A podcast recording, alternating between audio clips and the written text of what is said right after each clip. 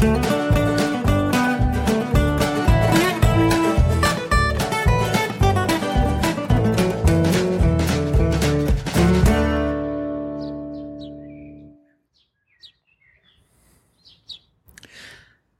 willkommen zu Jörn Schars feinen Podcast, Episode 69. Ich bin Jörn Schaar und ihr seid es nicht.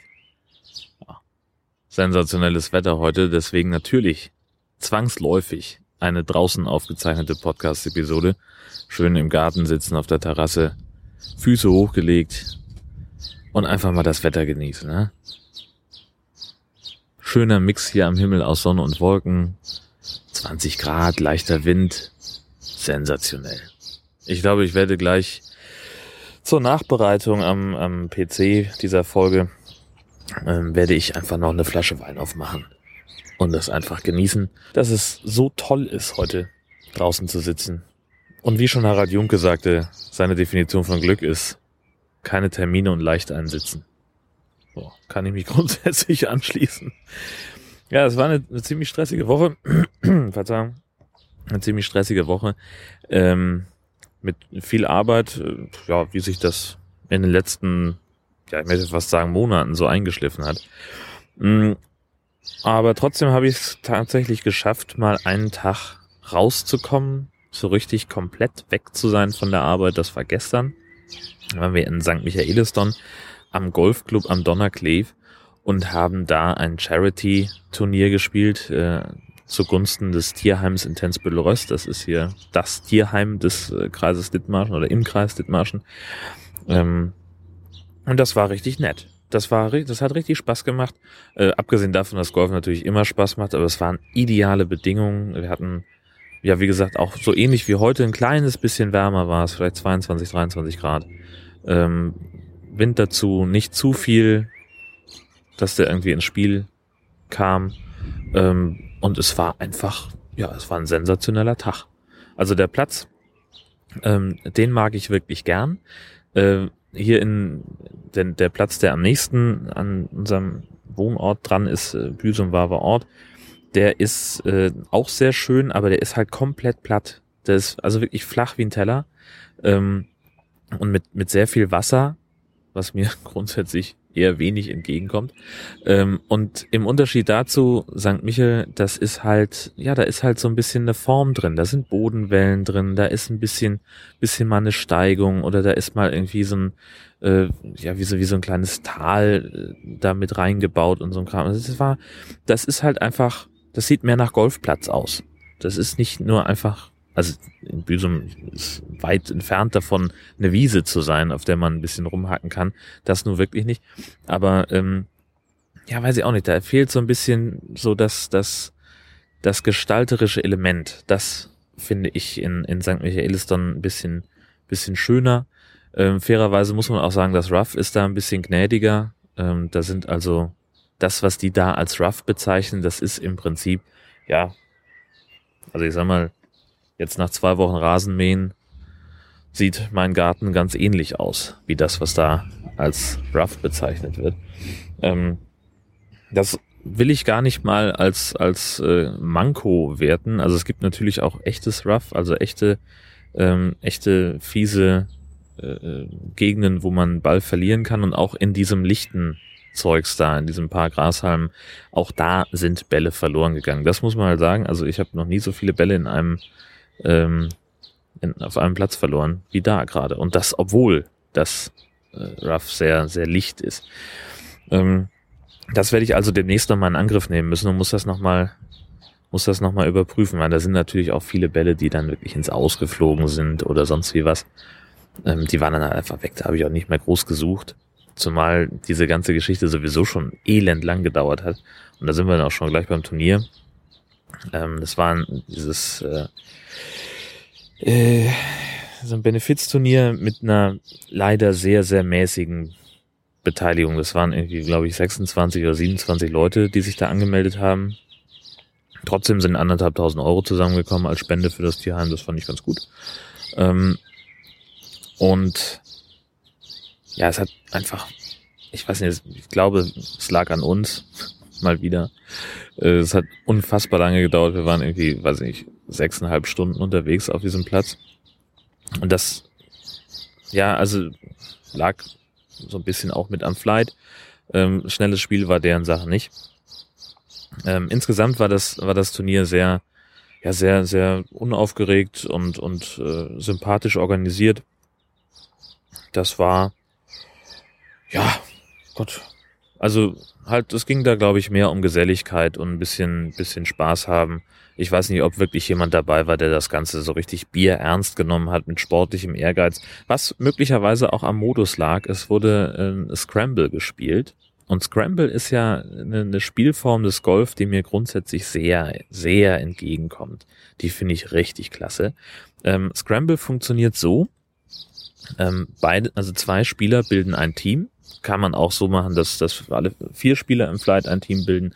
Aber bei uns war es jetzt halt so, dass, dass zwei Spieler ein Team waren, beide schlagen ab und dann entscheiden beide gemeinsam, welcher Ball besser liegt. Das muss nicht zwingend der weiteste sein. Man kann auch einfach sagen, na ja, guck mal hier, ähm, mein Ball liegt im Bunker oder mein Ball ist ins Wasserhindernis geknallt und wir haben jetzt hier noch einen, der zwar nicht ganz so weit ist, aber immerhin mittig auf dem Fairway liegt. Und dann spielen beide von diesem Ball weiter. Das heißt, man nimmt seinen, also jetzt was weiß ich, wenn ich jetzt 100 Meter gerade ausgehauen habe ähm, und nach 50 Metern kam aber ein Dogleg nach links und äh, meine Spielpartnerin äh, liegt da ein bisschen, bisschen günstiger, ähm, hat vielleicht sogar einen Teil der, der Kurve geschafft, dann würden wir sagen, na gut, das ist jetzt halt, das ist unser neuer Punkt, dann würde ich meinen Ball aufnehmen, wenn ich ihn denn noch finde. Ähm, und dann würden wir von dort weiterspielen. Sie schlägt dann ihren Ball, markiert die Stelle, wo sie gewesen ist und da lege ich dann meinen Ball in Scorekartenbreite daneben und schlage von da. Und das, also abgesehen davon, dass es halt, äh, dass es da jetzt nicht so sehr um das Sportliche geht, sondern halt mehr um die, um die Geselligkeit, ähm, war das für mich auch ein komplett neues Spiel, weil normalerweise spielt man ja nur für sich. Da ist man ja für seinen eigenen Ball verantwortlich. Und da muss man halt das Beste aus dem machen, was man da an, an Schlag fabriziert hat.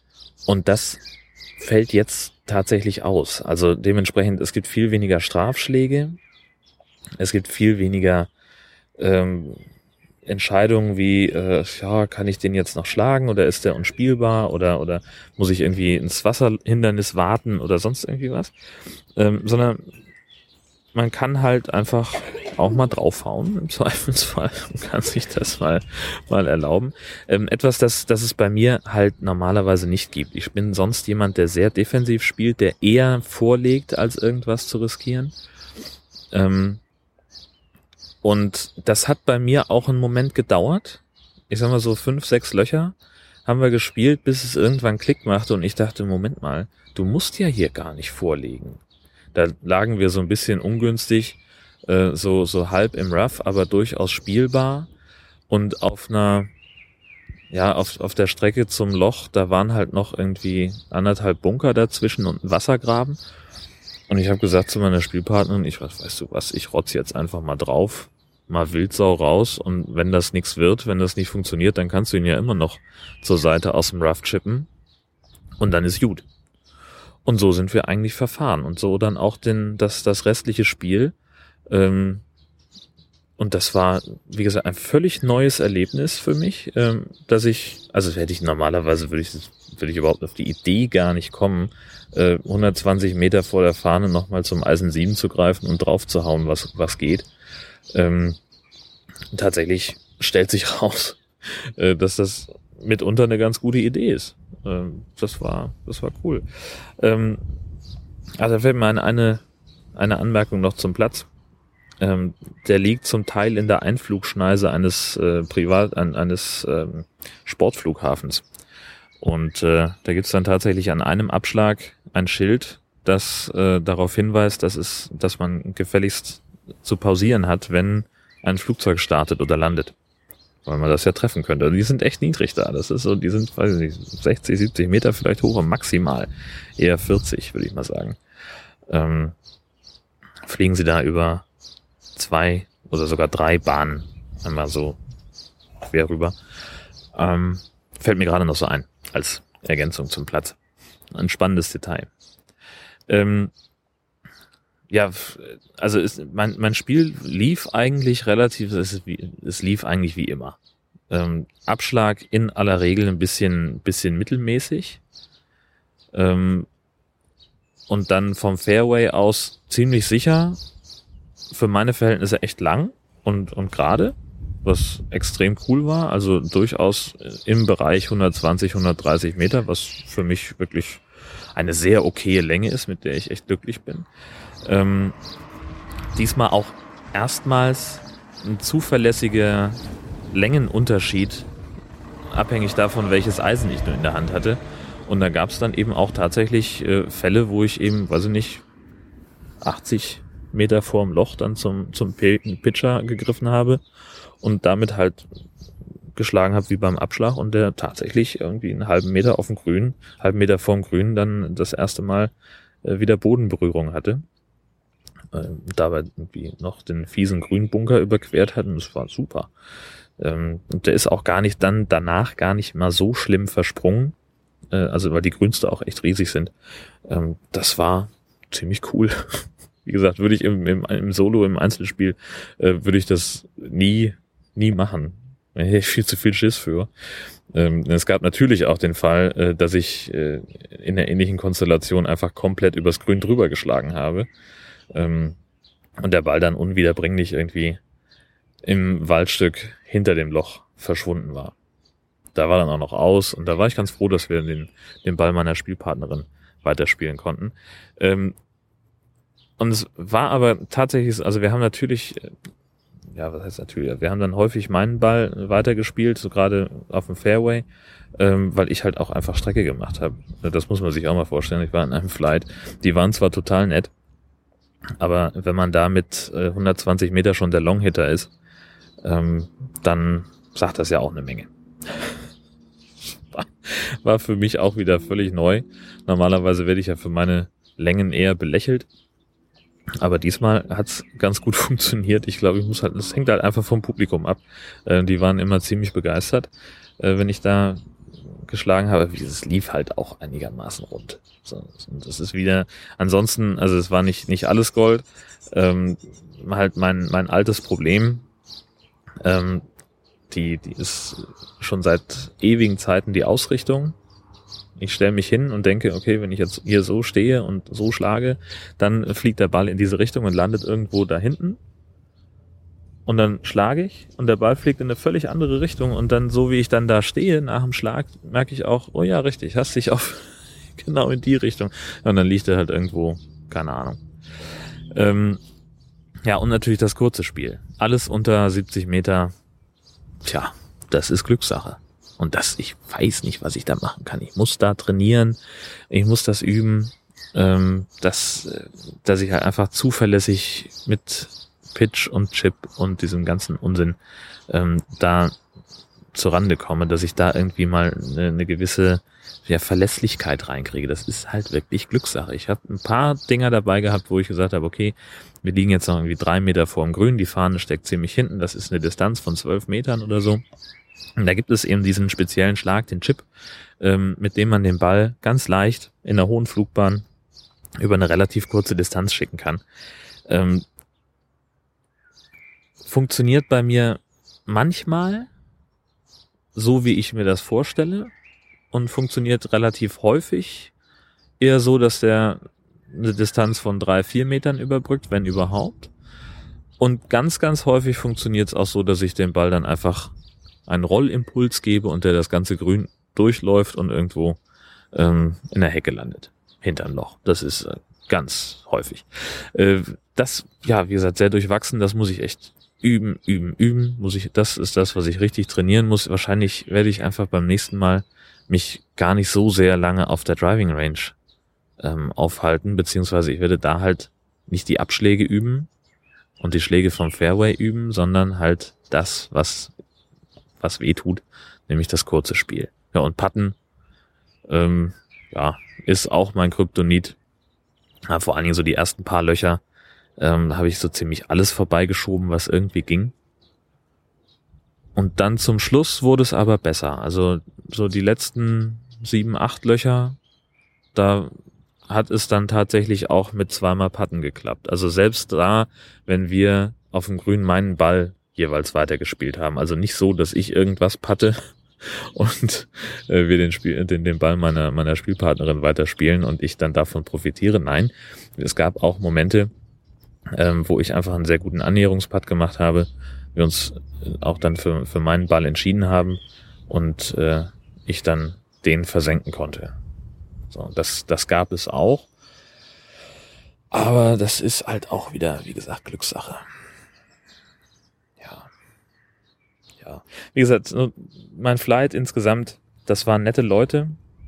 Ähm, alle doch erheblich älter als ich, was gerne mal vorkommt bei solchen Turnieren. Ähm, und ja, sie hatten es nicht alle immer so hundertprozentig mit der Etikette. Das war so ein bisschen, hat mich am Anfang ein wenig, ich will nicht sagen aus der Fassung gebracht. Also ich musste niemanden hin, darauf hinweisen, weiß nicht, es gibt also so, so, so Standards in meinem, in meinen Augen. Wenn da jemand am Abschlag steht oder egal wo äh, jemand seinen Ball anspricht, sprich sich also darauf konzentriert, dass er gleich schlagen will, dann hält man gefälligst die Klappe. Und dann hat man auch nicht in der Tasche rumzurödeln, da muss man nicht die, die Jacke auf oder zumachen, dann hat man keinen Klettverschluss nochmal nachzujustieren und, und, und, und vor allen Dingen stellt man die Unterhaltung ein. Ähm, ich kann da einigermaßen mit umgehen, wenn sich am Abschlag jemand äh, leise unterhält, das ist nicht so schlimm für mich. Ähm, was schwierig ist, und das kommt dann eben auch gerne mal vor, wenn man, also der Golfschwung ist halt einfach eine sehr komplexe Bewegung, da muss man sich einfach ein bisschen konzentrieren. Und wenn man dann so den Schläger gerade aufschwingt und im Moment des Schlages kommt dann irgendwie, was weiß ich, also ich habe das auf einem anderen Platz schon mal erlebt, dass sich, dass das irgendjemand laut aufgelacht hat, weil sie sich da wohl irgendwie Witze erzählt haben oder irgendwas. Ähm, oder halt in diesem Fall, dann geht eine Wasserflasche auf oder sonst, also irgendein lauteres Geräusch, was so ein bisschen überraschend kommt im falschen Moment und dann ist der Ball weg. So, dann, dann ist man halt aus dieser Konzentration raus in diesem Sekundenbruchteil, kann natürlich nicht mehr die Bewegung verändern, wäre ja dann sowieso Quatsch, weil man ja schon angefangen hat und äh, die Intention hatte, den Ball zu treffen, dann kann man halt nicht stoppen. Das ist dann ein, Straf ein Fehlschlag. dann haust du drauf und dann fliegt der Ball irgendwo hin. Und das ist äh, sehr ärgerlich und, und äh, ja, man kann dann halt darauf hinweisen. Ich bin auch so jemand, äh, wenn, es war witzigerweise, standen die auch häufig mit dem Rücken zum Abschlag, wenn, wenn jemand gehauen hat. Und haben sich dann halt unterhalten. Ich bin dann halt schon mal immer, wenn jemand anders dran war, habe ich schon immer schon so, pst, das, der schlägt doch gerade. Dann war auch Ruhe. Das war auch nicht so sehr das Problem. Nur, ähm, sie haben halt da nicht, nicht draus gelernt, in Anführungszeichen. Ähm, das war tatsächlich das einzig Unangenehme. Wir hatten also überhaupt keine, keine Schwierigkeiten, die man sonst gerne mal auf Turnieren hat, dass irgendwie um, um die Zahl der Schläge gestritten wird. So, nein, aber ich habe doch hier und dieses. Sondern das war sehr harmonisch. Wir haben dann irgendwie, natürlich gibt es immer mal so den Punkt, wo man, ähm, wo man sich unsicher ist, wie viele Schläge es denn nun waren. Und das haben wir alles sehr, sehr kameradschaftlich, sportlich fair ähm, besprechen können. Und, und da gab es also eigentlich keinerlei ernsthafte Diskussion oder gar böses Blut. Ähm, was auch daran lag, dass äh, mein Team, obwohl ich ja nun, äh, wie gesagt, der, der Longhitter war, obwohl ich ja nun äh, eher Strecke gemacht habe, ähm, ja, wir sind ja trotzdem nicht, nicht wesentlich besser gewesen als die anderen, bisschen besser schon. Ähm, aber meistens war es tatsächlich so, dass die anderen immer so an einem Loch äh, ein bisschen einen Schlag besser hatten. Einfach deswegen, weil uns das kurze Spiel, meine Mitspielerin war auch nicht so sicher. Ähm, und dann beim Patten haben wir halt auch immer mal gerne was verloren. Ähm, und da waren die halt am Endergebnis gerne mal einen Schlag besser als wir. Und dann haben sie es, glaube ich, nicht mehr ganz so eng gesehen, dass sie dann halt am, am Abschlag äh, mit unter zwei Schläge brauchten, um die Distanz zu überwinden, die wir mit einem äh, hingehauen, äh, hinbekommen haben. Also das waren tatsächlich so ziemlich die angenehmsten Flightpartner, die ich, also abgesehen von dieser Etikettefrage, ähm, jemals hatte.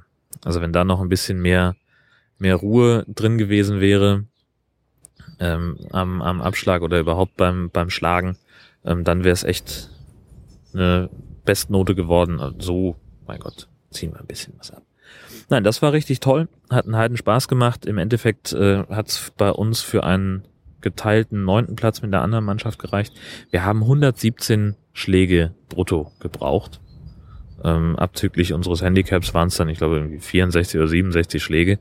Und das fand ich, äh, fand ich doch relativ passabel, zumal ich das erste Mal auf diesem Platz gespielt habe ähm, und dann doch äh, so ein bisschen was hinbekommen habe. Fand ich gut. Ja, die nächste Geschichte ist ja auch sensationell. Ähm, ich habe ja erzählt von unserem Wohnwagen von, und von dem Kommunikationsproblem, was das Auto damit hat. Und der Wagen war ja in der Werkstatt gewesen, deswegen, um das äh, wieder hinzubiegen, um das in den Griff zu kriegen, ähm, haben gleich noch ein paar andere Sachen mitmachen lassen, die sowieso anstanden, die wir ohnehin auf dem Zettel hatten. Und äh, ja, als ich das Auto dann abholte, guckt mich der Werkstattmeister schon so komisch an. Und ich habe irgendwie, also kriegt man ja immer gleich so ein bisschen die schlimme Gänsehaut, was denn da nun schon wieder los sein mag. Ja, sagt er. Also als erstes, der, er macht jetzt das, was er soll. Also Lichtanlage funktioniert jetzt, wir haben die Steckdose hinbekommen, aber sagt er, ist ein völlig falscher Kabelbaum drin. Das habe ich auch noch nie gehört.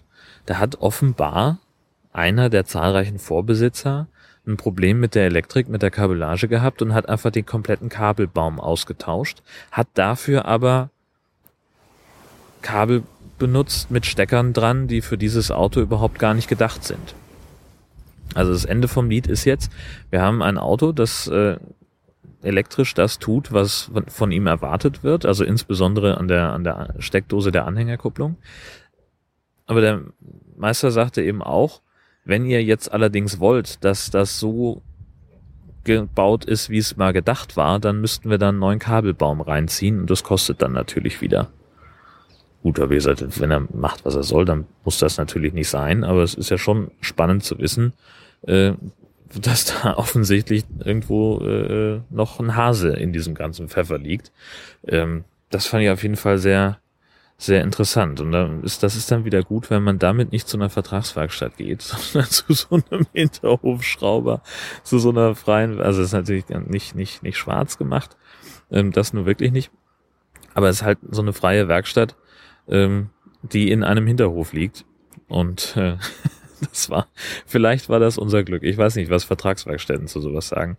Ob die nicht möglicherweise dazu raten, das Auto dann sicherheitshalber sofort zu verschrotten. Gut.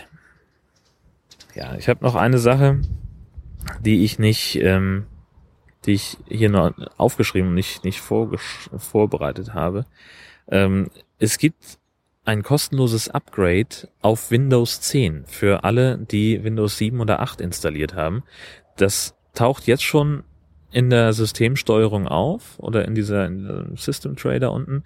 Ähm, da kann man sich jetzt sozusagen schon mal anmelden dafür, dass man dieses Update haben will. Und zum 29. Juli wird es dann runtergeladen, da wird das System neu gestartet. Ähm, ich habe irgendwo eine Liste gefunden von Systemanforderungen, ähm, die man die man halt mindestens haben muss, damit das funktioniert, was so Speicher angeht, Arbeitsspeicher, Festplattenspeicher und solche Geschichten, Prozessorgeschwindigkeit und auch äh, etwas über die Features von Windows 10, ähm, ich hoffe, ich habe den Link noch irgendwo zwischengespeichert, dann tue ich das in die Show Notes. Ich habe jetzt nicht im Kopf, was da drin steht, das ist blöd. Ähm, was ich wohl noch im Kopf habe, ist, äh, dass wer eine Home-Edition von Windows 7 oder 8 hat, der bekommt natürlich auch die Home-Edition von Windows 10.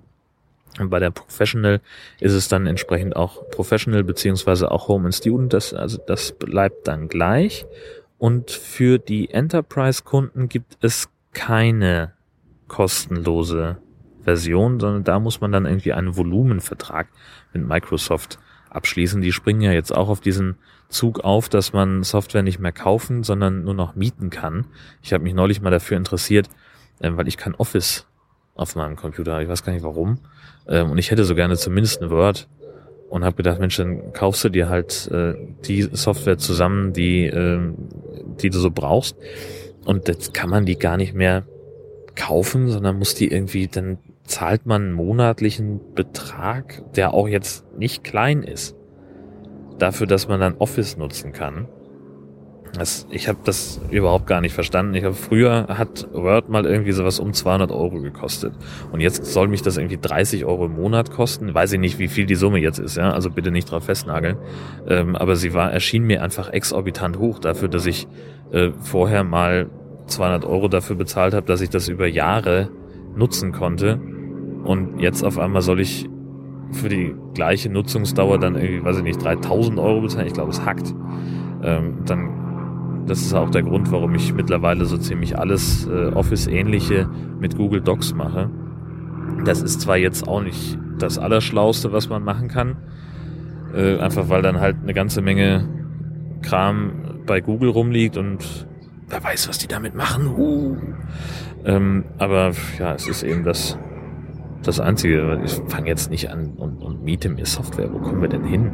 Also ich weiß nicht, ob, ob das jetzt eine Miete ist oder ob man da irgendwie Zugangsberechtigung zu einer Cloud-Lösung bekommt, weiß der Schinder. Also ist auf jeden Fall nicht, äh, nicht mein Ding. Und wie kam ich da jetzt drauf? Ach, diese Volumenverträge, richtig. Ähm, ja, betrifft ja aber auch nur Enterprise-Kunden. Ich weiß noch nicht mal, welche Version von Windows 7 ich drauf habe. Wahrscheinlich Home. Und jetzt muss ich dann, werde ich demnächst mal schauen, ob die Systemanforderungen erfüllt sind bei meinem Notebook und dann werde ich mich wahrscheinlich sogar dafür anmelden. Ähm, nochmal in die Feature-Liste gucken. natürlich kommt da irgendwie ein bisschen was mit ähm, an, an Software, die dann mit installiert wird. Angeblich verschwinden die, die klassischen Spiele dann, die werden deinstalliert, also Solitär und, und wie die alle hießen da. Ähm, und angeblich ist da Candy Crush vorinstalliert dann als weiteres Prokrastinationstool. Ähm, ja, mal gucken. Ich muss mir das nochmal genau anschauen und äh, wenn das irgendwie gerechtfertigt scheint, dann werde ich das wahrscheinlich machen. Denn ähm, ein Jahr lang wird das jetzt kostenlos angeboten. Irgendwann, früher oder später, müssen wir sowieso dann alle ähm, auf Windows 10 umsteigen. Ich glaube nicht, dass eine der jetzigen Windows-Versionen eine ähnlich lange Laufzeit haben wird wie XP damals. Ähm, und von daher kann man das ja nutzen. Denn das sind auch irgendwie, weiß ich nicht, ich glaube 120 Dollar war der letzte Preis, den ich gesehen habe für das neue Windows. Und wenn sie es jetzt kostenlos anbieten, ja bitte, bin ich schon dabei. Ja, als letztes habe ich noch eine Geschichte. Nee, als vorletztes. Wollen wir ehrlich sein. Ähm, also als vorletztes habe ich noch eine Geschichte, äh, die hat mich wirklich aus der Bahn geworfen und die hat mich wirklich fertig gemacht. Ähm, ganz ähnlich wie dieser Hubschrauber hier, der im Hintergrund Anflüge auf das Westküstenklinikum übt. Ja, wir wohnen in der Einflugschneise. Es ist zum aus der Haut fahren an manchen Tagen. Ähm, und zwar war ich, als ich mal vor einiger Zeit, ich, letzte, ja, letztes Wochenende eigentlich, waren wir in Kiel aus Gründen, haben bei einer Freundin übernachtet und die hat einen Penny vor der Haustür. Da war ich dann also irgendwann noch zum Einkaufen weil wir noch irgendwie ein paar Lebensmittel brauchten. Und ich komme rein und war noch ganz überrascht, dass da auf einmal Musik läuft. Stellt sich raus, Penny hat jetzt ein Einkaufsradio, das Penny Live heißt und ähm, das exklusiv nur für Penny produziert wird. Weiß gar nicht, also wer das jetzt, ob das Penny selber macht oder ob die das irgendwie äh, outgesourced haben an einen spezialisierten Dienstleister, keine Ahnung. Auf jeden Fall lief da Musik irgendeine schräge Coverversion von, also irgendwie so, so, so ein bekannter Pop-Song, der aber dann von jemandem Weichspül-Swing ähnlich gecovert wurde. Relativ spannend, finde ich. Also das, das war schon mal äh, interessant. Aber dann kam, ist etwas passiert, ähm, was mich, was mich wirklich umgehauen hat, was mir wirklich Sorge gemacht hat. Dann kam nämlich eine Moderatorin und die hat also im Prinzip ja das gemacht, was, was Moderatoren halt so tun, nämlich einfach eine, eine lockere, sympathische, kumpelige Ansprache. Ähm, was weiß ich ja, Mensch, heute sollen das ja irgendwie 25 Grad werden und äh, das ist ja äh, feinstes Grillwetter. Wie wär's übrigens in dem Zusammenhang mit, äh, weiß ich nicht, 200 Gramm Steaks äh, gepökelt? Also sprich in der Moderation gleich mal Werbung für die Fleischtheke von Penny gemacht. Mit ein paar Preisangaben, ausgewählte Produkte, das, was halt gerade im Sonderangebot ist. Und da denke ich mir, was, was muss im, im Leben eines Menschen passieren, wie sehr muss man Radio machen wollen, dass man sich zu sowas herablässt? Das ist ja wirklich, also gefühlt ist das die, die unterste, unterste Möglichkeit. Ähm, also, also die, also die, es ist einfach vom, vom persönlichen Anspruch. Ich glaube noch nicht mal in der, in der wilden Zeit, in der ich wirklich sehr, sehr dringend zum Radio wollte und äh, jedes noch so beschissene Praktikum angenommen habe, noch so lange und noch so unbezahlt irgendwo gearbeitet habe, um, um irgendwie einen Fuß in die Tür zu kriegen. Selbst in der Zeit hätte ich mich nicht dafür verkauft, sowas zu produzieren. Ansonsten ist das ein relativ normales Radio. Es gibt da stündliche Nachrichten mit Wetter und äh, es gibt tatsächlich auch richtige Werbespots, die dann einzeln zwischen den Songs laufen, wirklich auch mit so einem Werbetrenner.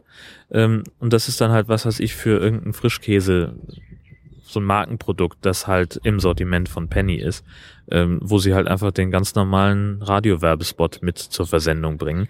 Aber diese Moderationen, die machen mich wirklich fertig. Ich, weil ich war nicht lange genug da, um noch eine mitzubekommen. Ähm, die sind sehr sparsam eingesetzt zum Glück. Ähm, aber das fand ich, fand ich sehr, sehr bemerkenswert. Und wenn ihr euch da mal ähm, mit befassen wollt, dieses Ding hat tatsächlich einen Webplayer. Man kann sich zu Hause das Einkaufsradio von Penny anhören und kann dann, weiß ich auch nicht warum, kann in, in Einkaufslaune kommen und sagen, boah, geil, ich habe jetzt irgendwie drei Stunden gehört und jetzt mal erstmal zu Penny. Jetzt müssen wir unbedingt dahin und äh, Hackfleisch 300 Gramm für 20 Cent kaufen. Mein Gott, das macht mich fertig. Sowas, da komme ich nicht drüber weg. das ist, das fehlen mir komplett die Worte. Was, was soll sowas? Also, mein klar, was das soll, ist mir, ist mir natürlich klar. Es geht darum, irgendwie die, die Leute unterschwellig noch, noch mehr in Kauflaune zu. Das ist ja klar, warum spielen die halt so eine seichte, swingartige Dudelmusik da? Wenn sie Heavy Metal spielen würden, würden die Leute wahrscheinlich nicht so lange bleiben. Ja, und nicht so viel einkaufen. Weiß ich nicht. Also ich bin gespannt, ob sich das lohnt. Das scheint ja irgendwie so eine Art Experiment zu sein. Es ist nach, nach eigenen Angaben auch das erste äh, Einkaufsradio dieser Art, das bei einem Discounter zum Einsatz kommt. Ich werde mich da mal, werde mich da mal umschauen, ob ich darüber irgendwie noch, noch mehr in Erfahrung bringen kann. Es gibt da so, so einen Blog, Supermarktblog heißt das, glaube ich, ähm, so, so ein Fachmensch, der über Entwicklungen in Supermärkten schreibt. Ähm, der ergeht sich in der Regel an Kritik an diesen Aufbackstationen ähm, für, für Brot und Brötchen, die ja echt der letzte Husten sind. Ähm, und das Bäckerhandwerk kaputt machen, aber davon mal ganz ab. Ähm, aber der schreibt eben auch sehr fachkundig über Kassenzonen-Design und irgend so ein, so ein Tüdelüt. Ähm, Werde ich mal gucken, vielleicht hat er da schon irgendwie was äh, in der Richtung fabriziert. Mal sehen. Ja, und ansonsten äh, statt Podcast-Empfehlung heute äh, muss ich erzählen von einem, von einer sehr merkwürdigen Begebenheit. Ich hatte ja in der vergangenen Folge den äh, Proton-Podcast blind empfohlen, den Wissenschaftspodcast, ähm, wo es hauptsächlich um Chemie geht. Jetzt habe ich die erste Folge auch schon durch und bin noch ein bisschen zwiegespalten, was ich damit, äh, was ich, was ich davon halte. Ähm, also die haben, weiß nicht, zwei Stunden 44 haben sie gesprochen, zu zweit, ähm, über ganz, ganz viele Themen und äh, haben eben, ich glaube, sie haben den Ansatz gehabt, so ein bisschen Chemie-Grundlagen zu vermitteln. Ähm, das allerdings zum Teil in so, einem, in so einem Vortragsstil. Also sie haben irgendwie was vorbereitet, was aufgeschrieben, haben das vorgelesen ähm, und das aber mit einer affenartigen Geschwindigkeit, äh, so das, was mir dazu eingefallen ist, so vom Fachmann für den Kenner. Das war so mein Chemielehrer in der siebten Klasse. Der hat, äh, hat das ähnlich schnell gemacht und deswegen fehlen mir jegliche Grundlagen und ich hatte gehofft, dass ich die in diesem Podcast aufholen kann. Ich freue mich auf neue Folgen und ich bin gespannt, ob sie, ob sie dann ein bisschen das Tempo rausnehmen, dass man da ein bisschen, äh, ein bisschen besser folgen kann. ähm, einfach vielleicht weniger Inhalt in, in der gleichen Zeit. Das, das würde es schon bringen. Aber da, darüber wollte ich gar nicht, äh, gar nicht erzählen. Ähm, Nämlich, äh, was ich erzählen wollte, war, dass einer der Macher dieses Podcasts, äh, Detlef mit Namen, äh, meinen Podcast dann im Gegenzug bei Twitter empfohlen hat, als guten Personality-Podcast, angenehme Stimme, mal reinhören. So, irgendwie, das war der, der Duktus. Und darauf reagierte eben jemand von den von 100 Jungs, ähm, mit den Worten, dass er gar nicht gewusst habe, dass man so spannend über Eintopf erzählen kann. Ich habe ehrlich gesagt überhaupt keine Ahnung, wann ich das letzte Mal über Eintopf gesprochen habe. Aber es muss offensichtlich interessant gewesen sein. So interessant, dass äh, ähm, Steffen von vor 100 das via Twitter gelobt hat. Und so entspann sich dann ein, ein Gespräch zwischen uns äh, und wir kamen irgendwie mit ein bisschen Scherzen darauf, dass ich gesagt habe oder geschrieben habe, ich sehe schon, ich muss irgendwann eine Sonderfolge eine Eintopf-Spezialfolge produzieren. So aus einer Sektlaune herausgeschrieben. Und dann gab ein Wort das andere. Und jetzt stehen wir irgendwie da vor der Situation, dass wir, ich glaube, zu sechst oder zu acht ähm, gerade dabei sind, Ideen zu sammeln für einen Podcast-Eintopf, wo wir also ja mit mehreren Podcastern aus aus verschiedenen Szenen, also sowohl die Wissenschaftsleute von Proton als auch Hobby Pod, Hobbykoch-Podcast und Gabelbissen äh, aus der kulinarischen Ecke, als auch die äh, von 100 Jungs und damals TM aus der historischen ähm, Kategorie und ich glaube Daniel vom Brombeerfalter und ich ähm, aus den Personal Podcasts. Ähm, genau, das sind sechs Podcasts. Und ach nee, da sind noch andere dabei, nämlich auch Melanie Brombacher, die kenne ich auch nur von Twitter aus dieser Diskussion. Ähm, und noch jemand, dessen Namen ich vergessen habe, Entschuldigung.